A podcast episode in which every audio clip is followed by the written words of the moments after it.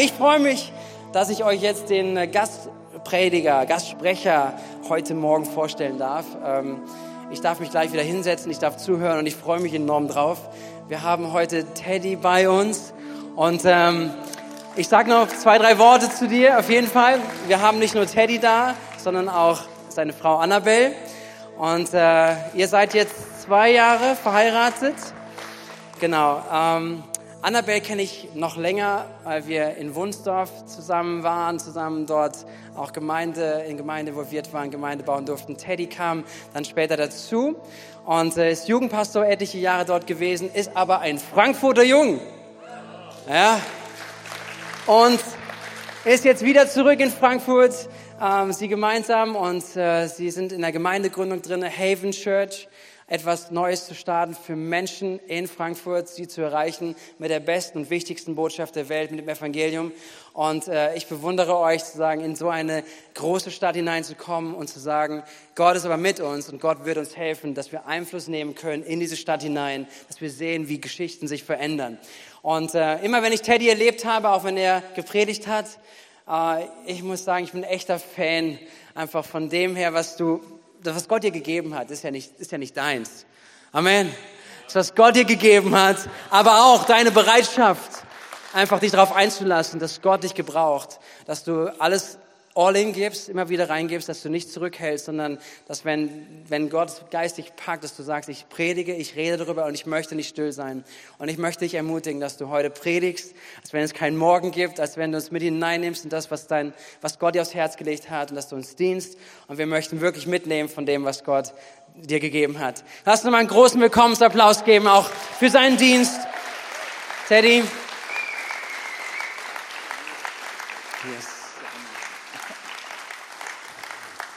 Ja, bei so einer Introduction oder bei so einer ähm, Begrüßung oder Vorstellung hatten die Leute ja dann immer Erwartungen. Ich glaube, das Beste ist eigentlich, wenn wir jetzt alle den Gottesdienst abbrechen, was essen gehen und Fußball gucken, oder? Das war ganz, habe ich den Druck auch nicht. Nein. Ähm, ja, vielen, vielen Dank, äh, René. Ähm, ich möchte mich auch nochmal bedanken für die Einladung. Ähm, René und Tanja, wir kennen uns jetzt schon sechs Jahre circa. Und äh, die erste Begegnung war schon sehr ich würde sagen, wie, wie eine Begegnung des Himmels. Kennt ihr diese Momente, wenn ihr von jemandem hört und ihn noch nicht gesehen habt und, und hört überall diesen Namen irgendwie im Hintergrund, so wie, so wie so ein Flüstern, René. Und ich so, hä? Wer ist das? Und irgendwann, als ich ihn gesehen habe, kam tatsächlich mit Engelschein und, und Licht. Ähm, ja, nee, aber Spaß beiseite, ihr seid mega tolle Leute, wir freuen uns mega, ähm, wie ihr hier Gas gibt. Ihr seid ja nicht so weit weg von uns, von Frankfurt und wir freuen uns einfach gemeinsam ähm, in dieser Region und in diesem Teil von Deutschland einfach wieder Jesus in die, in die Karte zu bringen und wieder Fokus zu schaffen, dort, wo vielleicht Fokus über Jahre verloren gegangen ist. Deswegen vielen, vielen Dank für euch, für das ganze Team, für euch als Missio Kirche. Der Name ist hoffentlich Programm, ja, und ähm, deswegen bin ich mega, ähm, wie, wie heißt es, erwartungsvoll, nicht nur euch zu, zu euch zu predigen, sondern von euch auch was mitzunehmen. Sondern ich glaube, als Gemeinde, als Kirche ist nicht nur der Prediger derjenige, der irgendwas nach vorne vermittelt, sondern ich glaube, dass von euch genauso viel Glaube, Hoffnung, Vertrauen auf mich überkommen kann, mit einem Vertrauen, mit einem Glauben dann wieder in die Kirche heute auf Zoom um, um 17 Uhr dann wieder auftauche und das dann wieder unseren Leuten da vor Ort in Frankfurt weitergebe. Deswegen lasst uns gemeinsam in diesen Gottesdienst gehen, in diese Predigt eintauchen. Es ist so schön, wieder vor Menschen zu sein. Bevor ich Bibelvers vorher muss ich mal ganz kurz sagen, es ist wieder so schön. Ja, wir haben, ähm, wir sind letztes Jahr, meine Frau und ich, nach äh, Frankfurt gezogen, äh, mitten in der Corona-Phase. Und das war schon ähm, interesting. Ich wurde von vielen, vielen Pastoren gefragt, ob ich es wirklich äh, ernst meine und ob ich es mir nicht wirklich überlegen will, in dieser Zeit Gemeinde zu gründen. Wenn es nach mir geht, hätte ich gar keine gegründet, aber Gott hat den Auftrag gegeben und auf der einen Seite kann es eine herausfordernde Zeit sein, aber auf der anderen Seite ist es immer noch derselbe Gott, der treu ist, der alle Situationen, alle Krisen, alle Kriege und alle Leid schon standgehalten hat und immer noch derselbe ist. Deswegen sind wir mit diesem Vertrauen nach Frankfurt gezogen ähm, und machen seit einem halben Jahr ähm, jeden Sonntag ähm, Gottesdienste auf Zoom was irgendwann, ich muss mal ganz ehrlich sein, ich weiß, das ist ein gutes Medium, aber so langsam nerven mich diese Bildschirme, wo Namen draufstehen. Weil ich sehe keine Menschen. Und ich weiß nie, ob das wirklich jemand ist, der da ist, oder ob es nur jemand ist, der mich unterstützen will, aber eigentlich gerade am Kochen ist oder Playstation spielt. Wisst ihr, was ich meine? Und deswegen ist es so schön, mal wieder Menschen zu sehen in der Kirche, ja, und äh, gemeinsam Gott zu feiern. Und es wird der Tag kommen, wo wir wieder nebeneinander sitzen können, wo wir singen können, ja, wo wir für Menschen die Hände auflegen können und beten können. Diese Tage sind nicht weit entfernt, ja, weil Gott sein Wort hält und weil wir jede Krise mit Glauben und mit Vertrauen bestehen können. Amen. Amen. Alright, ihr dürft Gott noch mal einen Applaus geben, dann lese ich mal gleich vor. So. Ich habe uns einen Bibelvers mitgebracht aus Johannes 5 oder ein Text, eine Geschichte, die ich sehr spannend finde, die man äh, oftmals überliest ähm, und eigentlich in diese ähm, in die andere Thematik, die dann kurz danach folgt mit dem äh, Jesus und der Sabbat, oftmals da einsteigt. Aber ich finde, in dieser Geschichte ist so viel drin, ist so viel, was wir mitnehmen können. Und deswegen möchte ich das mal vorlesen. Ich lese aus der neuen Genfer Übersetzung in Johannes 5. Einige Zeit später war wieder ein jüdisches Fest und Jesus ging nach Jerusalem hinauf. In Jerusalem befindet sich in der Nähe des Schaftores eine Teichanlage mit fünf Säulenhallen. Ist das wichtig? Wahrscheinlich, aber jetzt erstmal für uns in dieser Predigt nicht, aber trotzdem gut erwähnt zu haben. Sie wird auf Hebräisch Bethesda genannt. In diesen Hallen lagen überall kranke Menschen. Sag mal überall.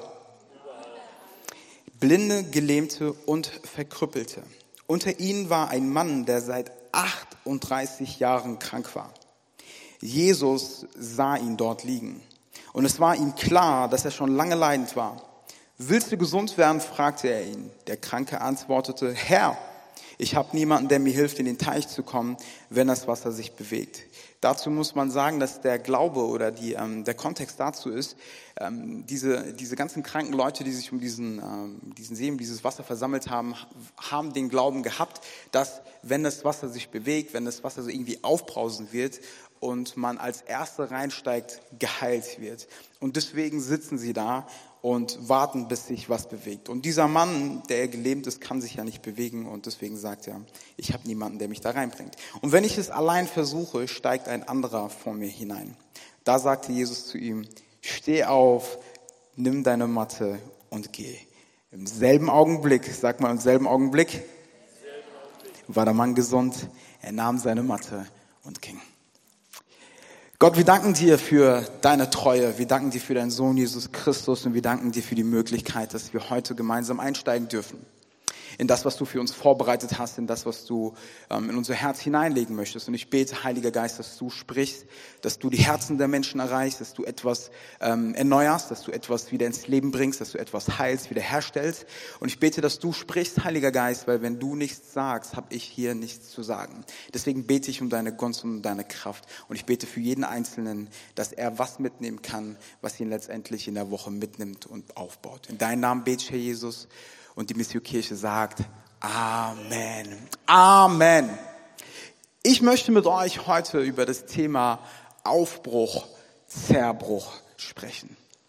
Ja, ich möchte mit euch über diese Thematik ähm, reden, weil ich glaube, dass in dieser ähm, in dieser äh, Story und in dieser Bibelgeschichte viel mehr ist als nur eine theologische Begründung oder eine theologische Aussage, sondern ich glaube, da ist etwas, was wir auch richtig gut für unsere Zeit anwenden können, wenn wir genau hinschauen.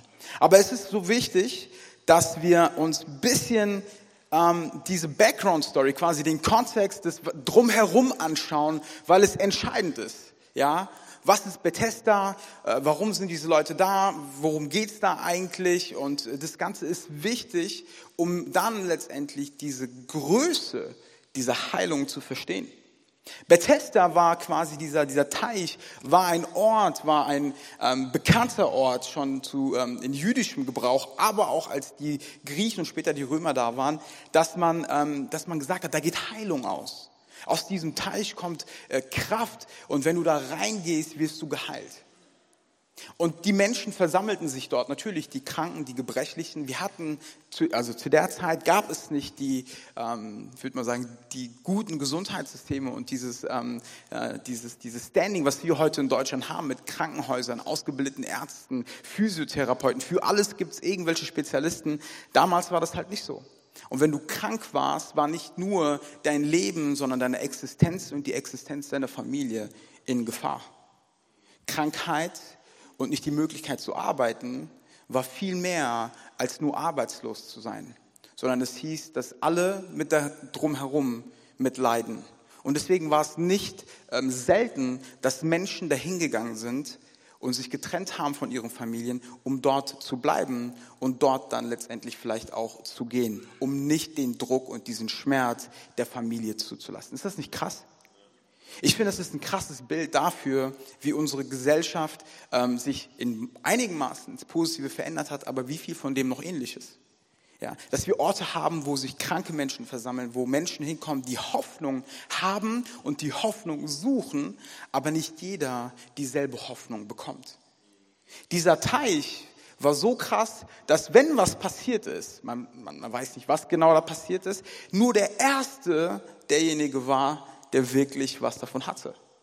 Nur der Erste. Und da denkt man so, das ist ja wie in der Schule früher. Ich weiß nicht, wie es äh, bei euch so war, aber in der Grundschule und vor allem so in der fünften, sechsten Klasse haben die immer so ganz viele Tests mit einem gemacht und dann gab es irgendwie Landesjugendspiele oder wie das hieß und so. Und dann wurde gemessen, wie hoch, wie weit du springen kannst, äh, wie, wie schnell du rennst. Und bei mir war immer irgendein Druck, weil meine Lehrerin gesagt hat, ja, du bist doch ursprünglich aus Äthiopien, du solltest eigentlich ganz gut sein in langen Strecken und du müsstest eigentlich gut im Rennen sein. So. Ich dachte mir so, ja, ja, weiß ich nicht. Hat meine Mutter gefragt, die sagt, ja, das stimmt eigentlich, aber das ist eigentlich rassistisch, aber eigentlich hat sie recht so, ne? Und ich so, okay. Und da war halt immer so ein gewisser Druck, Erster zu sein. Und ich bin ehrlich, ich bin ehrlich, ich bin erst ähm, in den letzten 12, 13 Jahren so richtig stark mit Jesus unterwegs. Und als Neunjähriger hatte ich meine, meine Flausen und meine Herausforderungen und äh, die ein oder andere Sünde. Zum Beispiel war es so, wenn jemand äh, schneller war als ich im 100-Meter-Lauf oder 50 Meter, was auch immer das war, kann es sein, dass ich den ein oder anderen mal ein bisschen fester am T-Shirt gezogen habe, um einfach mal wieder für, ähm, ja, ich würde mal sagen, Gerechtigkeit zu sorgen. Eigentlich ist da nichts Gerechtes dran, aber so ein Neunjähriger hat sein eigenes Wertebild, wisst ihr, was ich meine? Und es war immer dieser Druck, Erster zu sein. Der Erste zu sein, der ans Ziel kommt, der Erste zu sein, der gewählt wird beim Fußballspielen, der Erste zu sein, der gewählt wird beim Volleyballspielen. Und ich habe noch nie in meinem Leben Volleyball gespielt, aber trotzdem wollte ich derjenige sein, der zuerst gewählt wird. Ich glaube, das liegt in uns allen drin. Aber ich kenne es auch und ähm, einer meiner besten Freunde, mit dem ich bis heute befreundet bin, kennt das Gefühl auch, nicht als Erster gewählt zu werden und der Letzte zu sein, der dann irgendwie noch in die eine oder andere Mannschaft noch reingeschoben wird. Das ist so krass, wie Kinder schon sind. Muss man jetzt das Bildungssystem ändern, das ist nicht mein Käse, aber es ist so krass, wie wir Menschen sind schon von früh an. Und genau dieselbe Situation finden wir in Bethesda. Dieses, nur der Erste wird geheilt. Alle anderen müssen halt warten. Und dieser Mann wartet 38 Jahre. Dieser Mann wartet mein ganzes Leben und nochmal sieben Jahre drauf. Und das ist viel. Das ist viel. Ich bin jetzt 31 geworden. Ich habe jetzt insgesamt sechs weiße Barthaare. Ja, ich weiß nicht so, ob, äh, ob das für dich irgendwie ähm, witzig ist, aber für mich ist das schon eine verändernde Situation. Weiße Haare. Und dann kommen immer so die Sprüche von Leuten so, ey, das bedeutet Weisheit. Das bedeutet nicht Weisheit, das bedeutet Alter und Schmerz.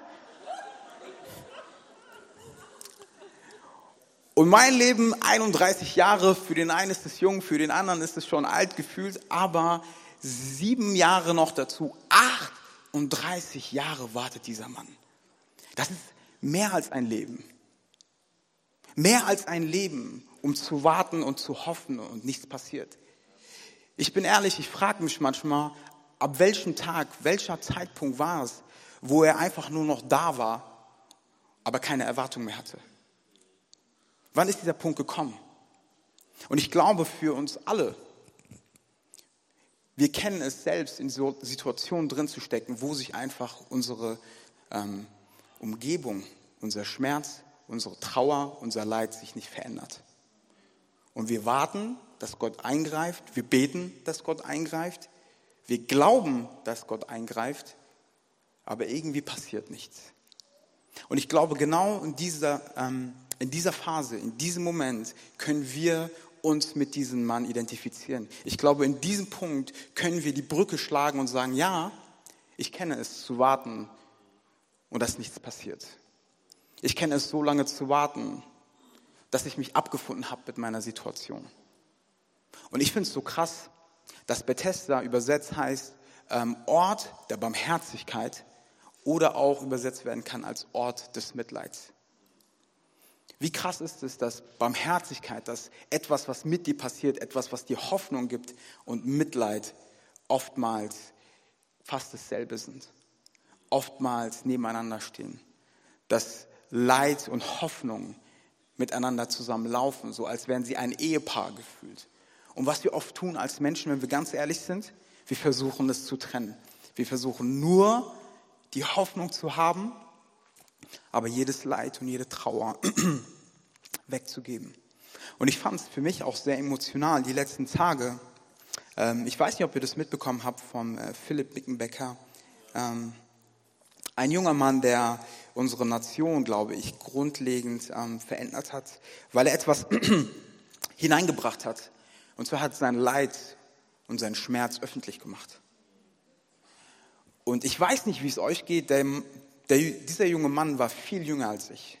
Der hat keine Bibelschule besucht, der hat nicht ähm, über mehrere Jahre Diensterfahrung, aber irgendwas ist in ihm passiert, dass er trotz seines Schmerzes festgehalten hat.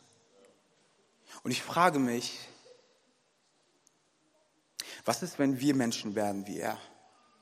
Was ist, wenn wir einen Glauben aufbringen und in Trauer trotzdem Hoffnung haben, in Schmerz trotzdem Vertrauen? Und dass wir nicht sagen, wenn etwas passiert, was wir nicht erklären können, dass Gott nicht gut ist, dass Gott nicht treu ist, dass Gott nicht sein Wort hält, sondern dass wir diese Dualität verstehen im Leben zwischen schon jetzt und noch nicht. Manche Dinge warten halt auf ihre Erlösung im Himmel. Ich würde dir gerne eine andere Sache sagen. Ich würde dir gerne sagen, das Christentum ist Friede, Freude, Eierkuchen. Aber manchmal leiden wir Christen genauso wie die Menschen um uns herum. Und die Frage ist, wo ist unsere Perspektive und was ist der Ort, in den wir dann hineinsteigen? Bethesda als Ort des Zuspruchs, Barmherzigkeit, aber auf der anderen Seite auch Bethesda als Ort des Mitleids. Und ich habe es versucht, euch das so greifbar wie möglich zu machen. Deswegen ähm, hole ich meinen äh, jungen Shooting-Star-Assistenten Ben mal nach vorne. Ein Applaus für Ben, der hatte gestern Geburtstag.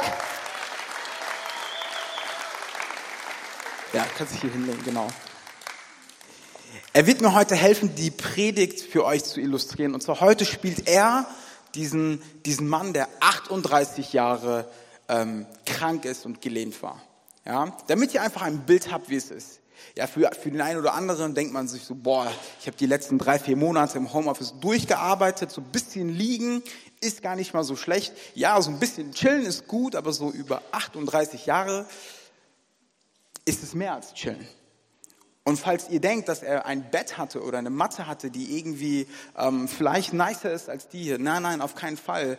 Ähm, ich würde sagen, diese Matte hier ist viel, viel äh, komfortabler, viel schöner, viel designtechnischer, so mit einem Lila und so, ne, ähm, als der Mann hatte zu dieser Zeit. Und ich möchte mit uns zwei Punkte anschauen. Nur, es gibt nur zwei Überschriften. Wie gut ist es, wenn ein Prediger sagt, es gibt nur zwei Punkte, oder? Ich kenne noch die Zeiten, wo ich so mit 13 Jahren in der Kirche saß und dann ein äh, Prediger aus meinem Heimatland, also ursprünglich äh, Land Äthiopien kam und der so, ich habe 37 Punkte vom Herrn mitgebracht. Und ich freue mich, dass diese Konferenz drei Tage geht. Wir gucken, was der Heilige Geist macht. Nein, ähm, heute haben wir wirklich nur zwei Sachen. Und zwar möchte ich mit einem Punkt anfangen, und zwar mit der Aussage, das war's.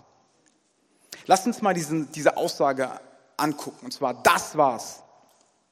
Das war's ist eine Situation, ist ein Ort des Zerbruchs. Das war's heißt, wenn du Fußball guckst, ja, und nach der ersten Halbzeit der deutschen Nationalmannschaft gegen Portugal sagst, das war's. Das, das war's.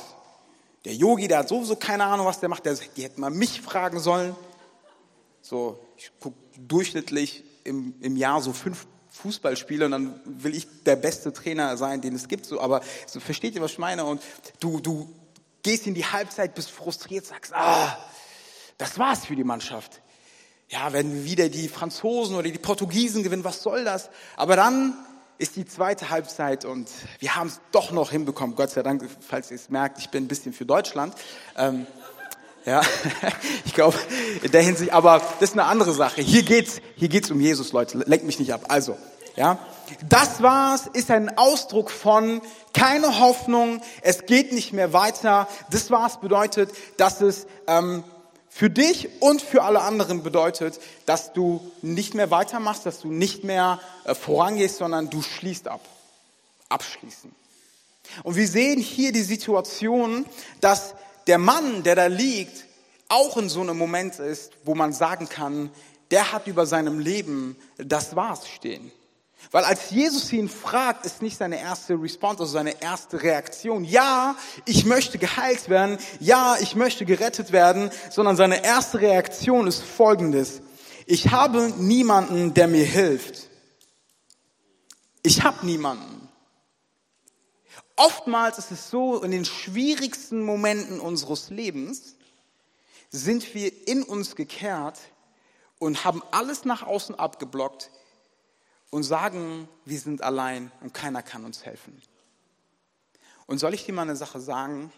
Das ist eine der größten Lügen, die der Feind über uns legt. Die Lüge, dass du alleine bist. Die Lüge, dass du die Herausforderung, die du gerade durchmachst, als einziger in der Geschichte der Menschheit durchmachst.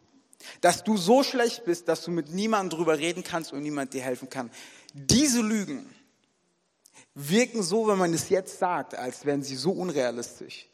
Aber die Realität ist, dass jeder von uns diese Lügen kennt und dass sie einen so krass binden und fesseln können, dass man sich nicht mal irgendwann physisch bewegen kann so eine Last in sich zu tragen, so eine Trauer in sich zu haben, so eine Lüge zu glauben, dass man nicht mehr die Kraft hat, aufzustehen. Und ich kann mich mit ihm sehr gut identifizieren. Ich kenne es, mit 18 Jahren in eine tiefe Depression reingekommen zu sein und in meinem Leben entschieden zu haben, dass es alles keinen Sinn ergibt. Ich kenne es, die Lügen des Feindes über mein Leben angenommen zu haben mit 18 Jahren, wo eigentlich immer ich darauf gehofft habe, dass ich endlich 18 werde, damit ich all das tun kann, was ich immer tun wollte, damit ich endlich Auto fahren kann und ich bin 31 und ich habe immer noch keinen Führerschein. Ja, so ist es mit Erwartungen. Und ich kenne es, ich kenne es mit 18 Jahren, alle Hoffnung und alle Zuversicht zu verlieren, so dass ich vier Monate lang mich nicht aus der Wohnung bewegen konnte. Ich kenne es so sehr, belastet zu sein, eine Lüge zu glauben, dass ich nichts wert bin, dass ich nicht nur drüber nachgedacht, sondern auch aktiv versucht hatte, mein Leben zu beenden.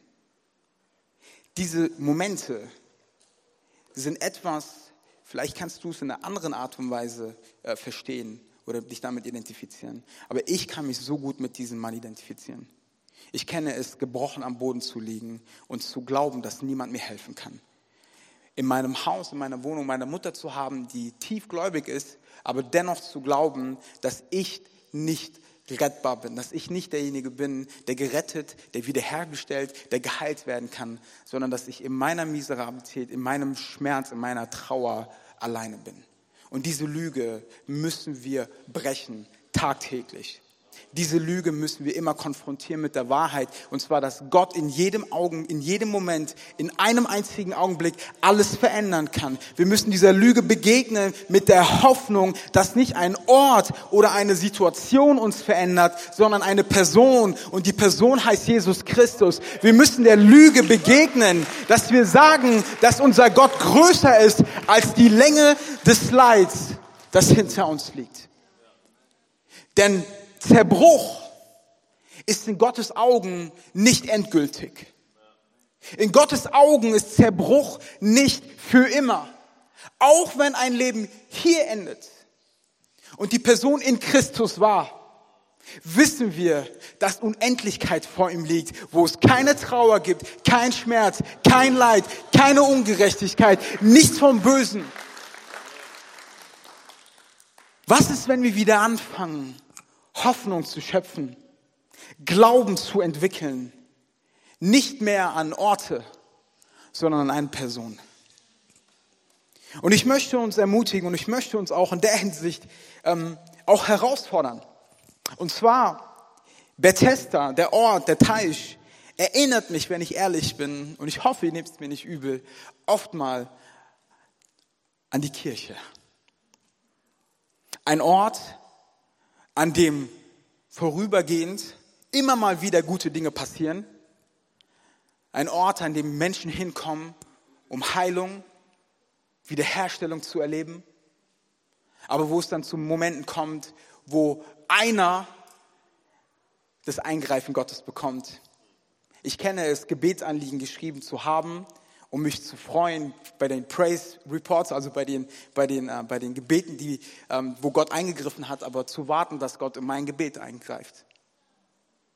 Und dann irgendwann hat Gott mich mit dieser Bibelstelle selber konfrontiert und hat gesagt, hey, es war nie ein Ort, es war nie ein Gebäude, es war nie ein System, es war mein Geist, der in allen lebt. Es war meine Person, die in Menschen ist, die letztendlich Heilung bringt, die Wiederherstellung bringt. Und ihr als Kirche seid viel mehr als nur ein Gebäude, ihr seid viel mehr als nur ein Name. Ihr seid die wirkliche, die lebendige Hoffnung in der Stadt, in der ihr seid, in der Umgebung, in der ihr seid, in der Familie, in der ihr seid. Kann sein, dass es herausfordernd ist, es kann sein, dass es schmerzhaft ist, aber Gott wirkt durch uns. Er kommt nicht nochmal. Wenn er kommt, ist alles vorbei. Ich muss das den Jugendlichen immer sagen. Ey, ihr wartet und tut so, als würde Jesus nochmal kommen, um nochmal alle zu retten. Wenn er kommt, kommt er, um zu richten, um etwas Neues aufzustellen. Er war schon da. Er ist schon gekommen und hat uns gerettet. Er ist schon gekommen und hat uns alles gegeben, was wir brauchen. Wie viel mehr können wir haben als den Heiligen Geist, den wir letztendlich in uns tragen können, als Zeichen des Fundes, dass Gott letztendlich mit uns verbunden ist? Wie viel mehr brauchen wir denn noch? Aber wir sind so gut da drin, all die Dinge, die wir jetzt tun könnten, in die Zukunft zu verlagern. Und das ist auch eine der Herausforderungen von Kirche. Und zwar, alles Gute kommt erst noch. Ich habe dieses Zitat immer gepostet, the best is yet to come. Und ich habe nichts gegen dieses Zitat. Das stimmt. Aber auf der anderen Seite, das Beste ist schon gekommen. Das Beste ist schon hier. Das Beste lebt in uns. Das Beste kann raus. Und dann kommt das Beste noch. Ja, das stimmt. Versteht ihr die Dimension, in der Gott wirkt? Er hat gewirkt, er wirkt jetzt und er wird wirken.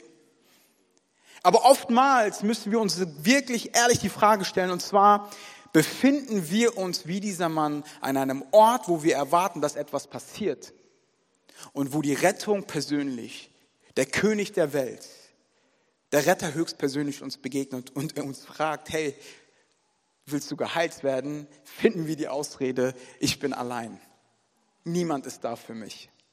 Versteht ihr die Dimension, in die es gehen kann?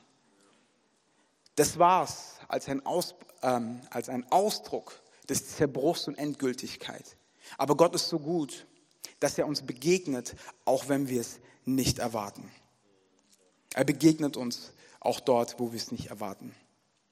Und ich bin so ähm, so ermutigt in dem, in dem Aspekt, dass diese Grube, dieser Teich, wo die Menschen warten, ja, er kann wirken, aber vielmehr ist es so, dass Rettung und Heilung als Person gekommen ist und dass es viel wichtiger war, diese Person zu erkennen. Was wäre passiert, wenn all die Kranken in dem Moment Jesus angesprochen hätten, Jesus angeschaut hätten?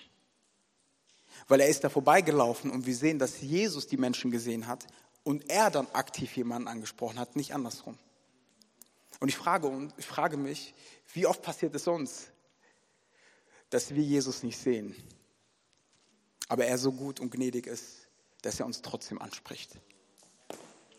Und ich möchte dich heute ermutigen, da wo du bist, dass der Ort, dass der Zerbruch, in dem du drinne bist, nicht endgültig sein muss und nicht endgültig sein wird. Denn Jesus ist für eine Sache bekannt. Er hält sein Wort, er ist treu und er begegnet uns. Und ich habe mir gedacht, so ein, ein Ben ist viel zu sportlich und sieht viel zu gut aus, um diesen Mann zu repräsentieren, aber trotzdem haben wir ihn mal so als Bild, okay? Und zwar stell dir mal vor, du liegst hier, du hast diesen Mann hier liegen und Jesus kommt mit seinen Jüngern, quasi mit dieser ganzen Armada an Leuten. Ja, sie waren wahrscheinlich noch unterwegs, war ein Fest. Der eine oder andere hatte noch eine Fahne. Ja, Petrus hatte sich schon seit längerer Zeit nicht die Achseln gewaschen.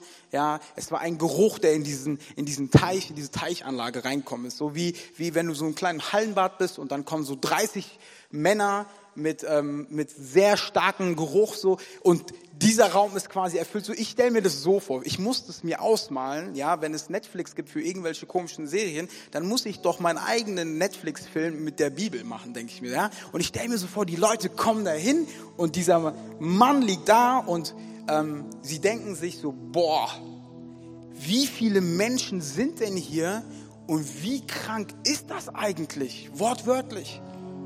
Es ist neben dem Tempelberg, neben dem Heiligtum, neben dem, was wichtig ist, neben dem, was, was, was wundervoll bringt, neben dem, was, was ein Bündnis in gewisser Art und Weise repräsentieren soll, befindet sich ein Ort des Zerbruchs. Und oftmals ist es genau so.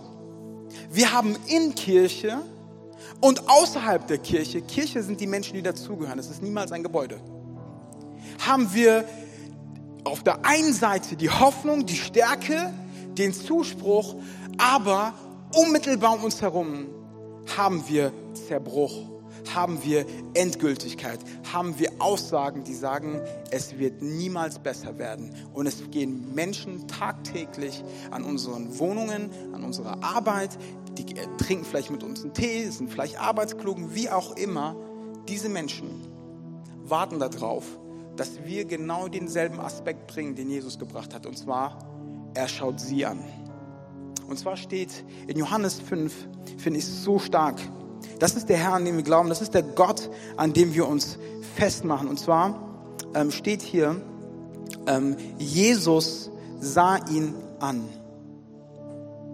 Jesus sah diesen kranken Mann. Jesus sah ihn und ich frage mich manchmal, oder Jesus sah ihn dort liegen, was passiert, wenn bevor, der, bevor die Heilung passiert, bevor etwas erneuert wird, was ist, wenn davor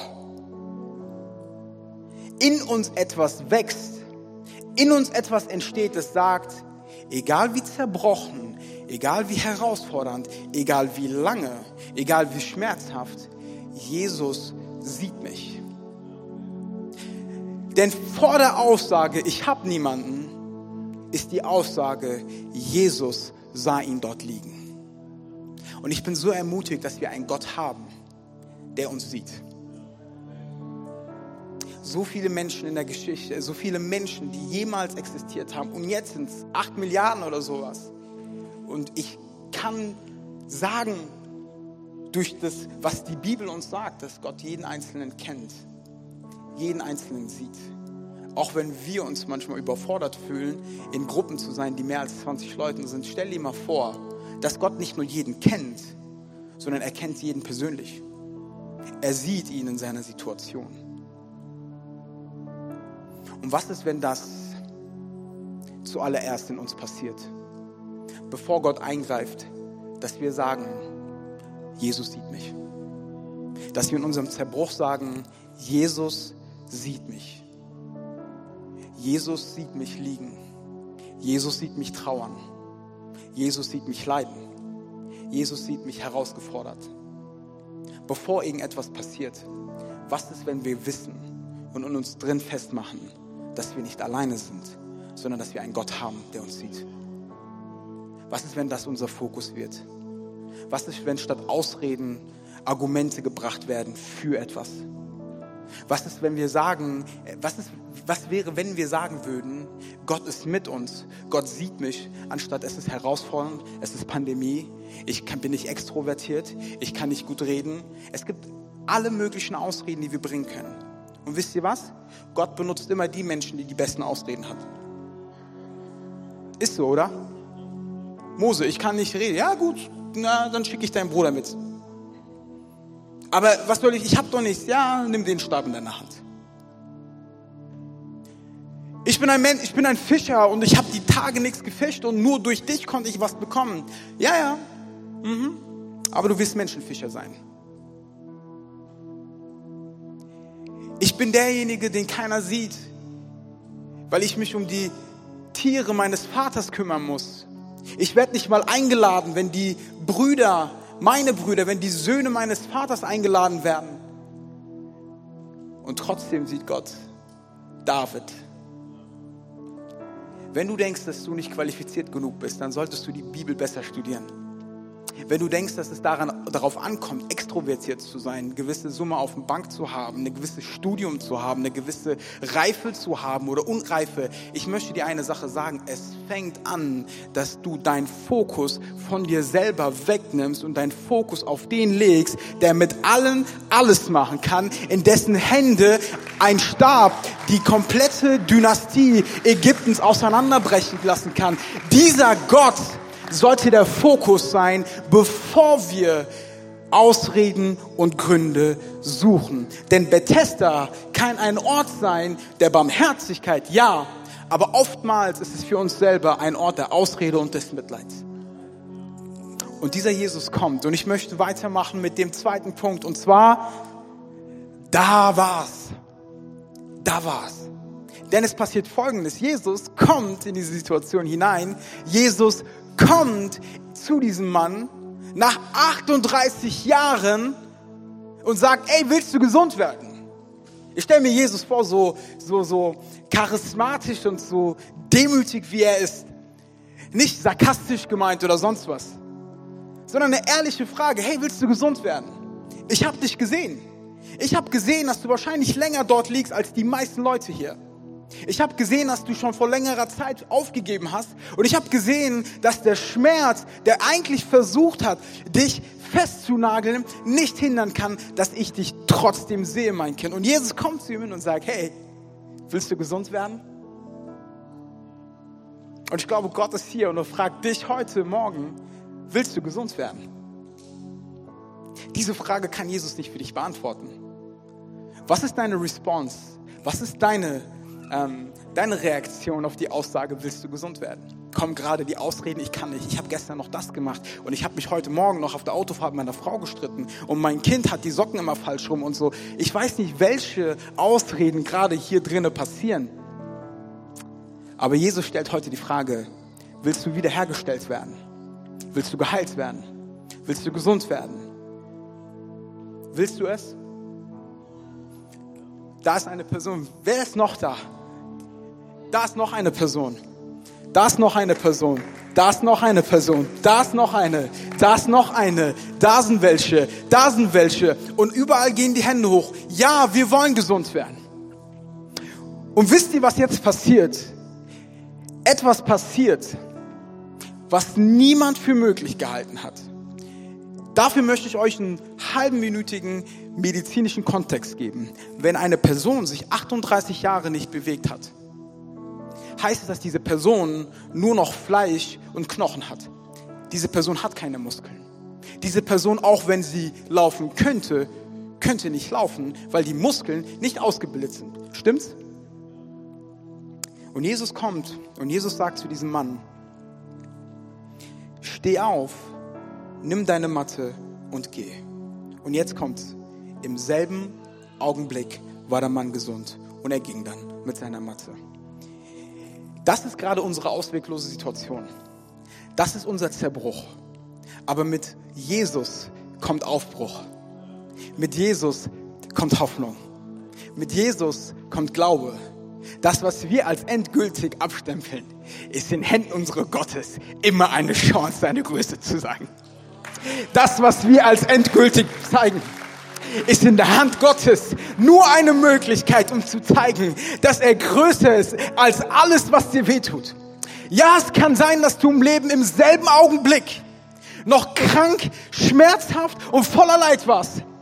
Aber im selben Augenblick, Ben, sagt Jesus zu dir, steh auf, nimm deine Matte und geh. Und dort, wo keine Knochen waren, dort, wo keine Muskeln waren, dort, wo nichts ausgebildet war, dort, wo eine lange Zeit Hoffnungslosigkeit war, passiert Folgendes. Er hat sich bewegt. Er wurde wiederhergestellt. Bleib noch hier. Es gibt noch einige Worte, die Gott noch zu dir sprechen möchte. Und ich will nicht, dass du gehst. Aber vorher, hier, hier ist der Ort, wo Gott uns begegnet. Aus einem endgültigen Das war's wird in Gottes Handeln ein Da war's. Ein einziger Buchstabe fällt weg und alles verändert sich. Und genau so ist das mit dem Wort Gottes. Hier und jetzt spreche ich im Glauben aus. Nicht, weil ich gut bin, nicht, weil ich selber die Macht mitbringe, sondern weil ich an einen Gott glaube, der gut ist, der mächtig ist, der sich nicht von niemanden ein, wie heißt es, ähm, einschränken lässt, limitieren lässt, spreche ich hier aus jetzt im Glauben. Steh auf, werde wiederhergestellt. Da, wo Krankheit war, im Namen von Jesus, Heilung. Dort, wo Unglaube und Zweifel sind, bete ich in diesem Moment, dass jetzt etwas passiert, was sich in einem Moment komplett erneuert. Denn Gott wirkt. Ob wir es glauben wollen oder nicht, ändert nichts daran, dass er Menschen innerhalb eines Augenblicks wiederherstellt. Das war's. Wird in den Händen von Jesus zu da war's. Wisst ihr, wieso es so wichtig ist, die Matte mit, mitzunehmen? Weil kein Mensch dir glauben würde, wenn er dich nicht kennt, dass du mal 38 Jahre gelähmt warst. Kein Mensch würde jemals glauben, dass du derjenige bist, den sie abgeschrieben haben in der Schule, der abgestempelt wurde von der Familie, der durch Depression und durch Krankheit gegangen ist und der auf einmal jemand ist, der nicht nur gesund, sondern anderen Menschen Hoffnung bringt. Sie werden es dir nicht glauben. Deswegen sagt Jesus, nimm deine Matte und geh. Zeig ihnen. Und das ist die Kraft unseres Zeugnisses, die Kraft des guten Berichts. Deswegen ist es wichtig als Christen, dass wir erzählen, was Jesus getan hat.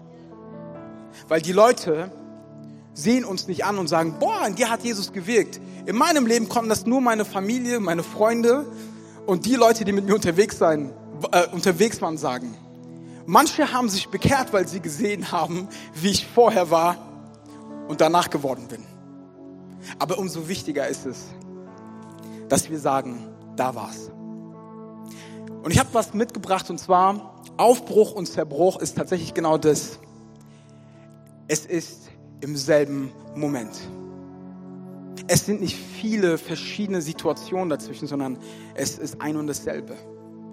Dort, wo für dich in deinem Moment Trauer und Leid ist und Zerbruch, ist in Gottes Augen eine Möglichkeit des Aufbruchs. Und genau das spürt man ab in eurer Kirche. Ihr seid im Zerbruch aufgebrochen. Ihr seid im Liegenbleiben aufgestanden. Ihr seid in dieser Stadt noch nicht mal am Anfang. Noch nicht mal. Denn Gott wird so viel Gutes tun, weil ihr diejenigen sein werdet, die etwas verändern. Nicht ein Gebäude. Nicht ein Gebäude. Ben, du kannst deine Maske mal kurz abnehmen, wenn es für dich in Ordnung ist. Ich hoffe, das ist Corona-konform, by the way. Wenn nicht, sagst du, dein Onkel aus Frankfurt hat es gesagt. So, okay. Also,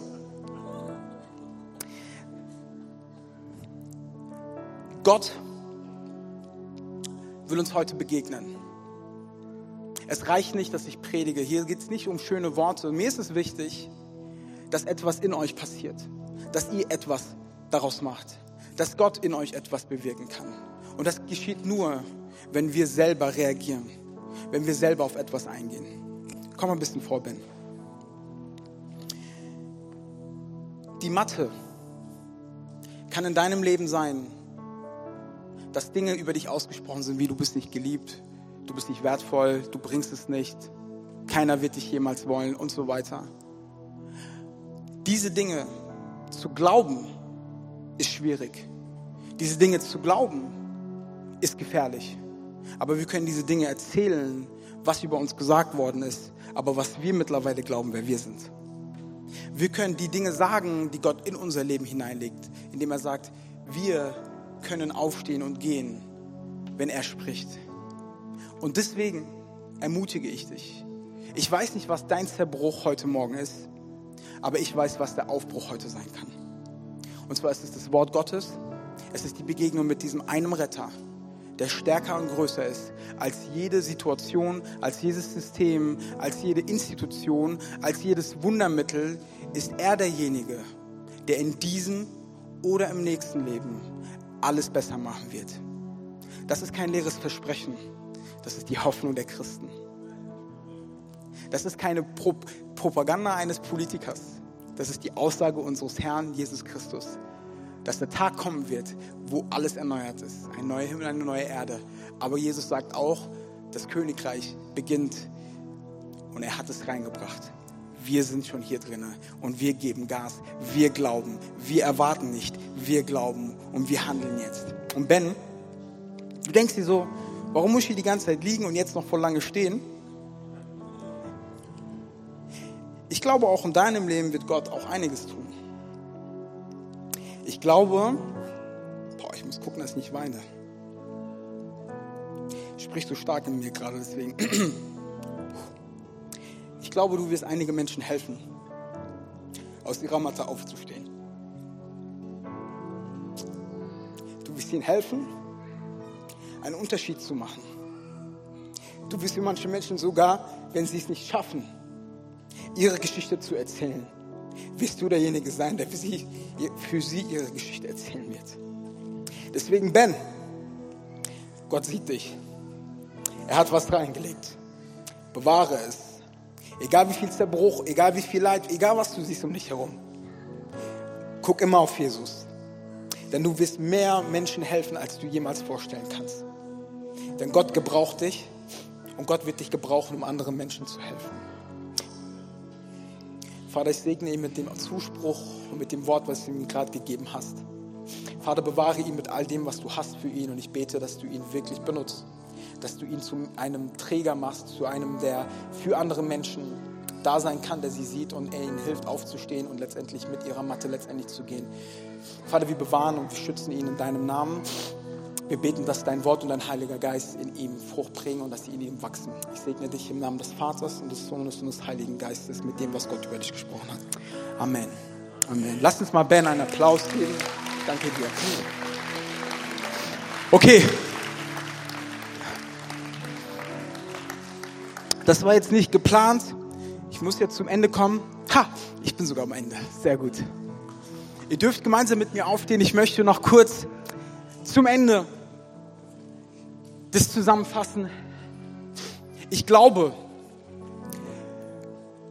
dass wir so lange, so lange schon warten, dass etwas passiert in unserer Stadt, in unserem Land, in unserer Region. Und wir haben lang genug nach Australien geguckt, nach Amerika geguckt, sogar nach Afrika geguckt. Wir haben gesehen, was Gott bewirkt hat. Und viele von uns haben sich oftmals gefragt, wieso sehen wir das hier nicht? Es ist nicht so, dass nichts passiert. Es ist nur so, dass wir als Deutsche oft das Problem haben, dass wir nicht genau richtig hingucken und dass wir oft nicht zufrieden sind. Gott hat schon gewirkt und wirkt schon lange in unserem Land. Aber auf der einen Seite möchte ich im Glauben mit uns gemeinsam ähm, aussprechen, dass Gott richtig was tun wird. Und es liegt nicht daran, dass jemand anders hierher kommen wird und unseren Job macht, sondern wir sind die Säulen wir sind die Hoffnungsträger. Ihr als Missio-Kirche. Mehr braucht eigentlich Bad Kreuznach nicht. Mehr braucht es eigentlich nicht. Ihr seid mehr als genug. Denn zwölf haben gereicht, dass letztendlich 2000 Jahre später zwei oder drei Milliarden Menschen irgendwas mit Jesus gehört haben. Zwölf. Zwölf.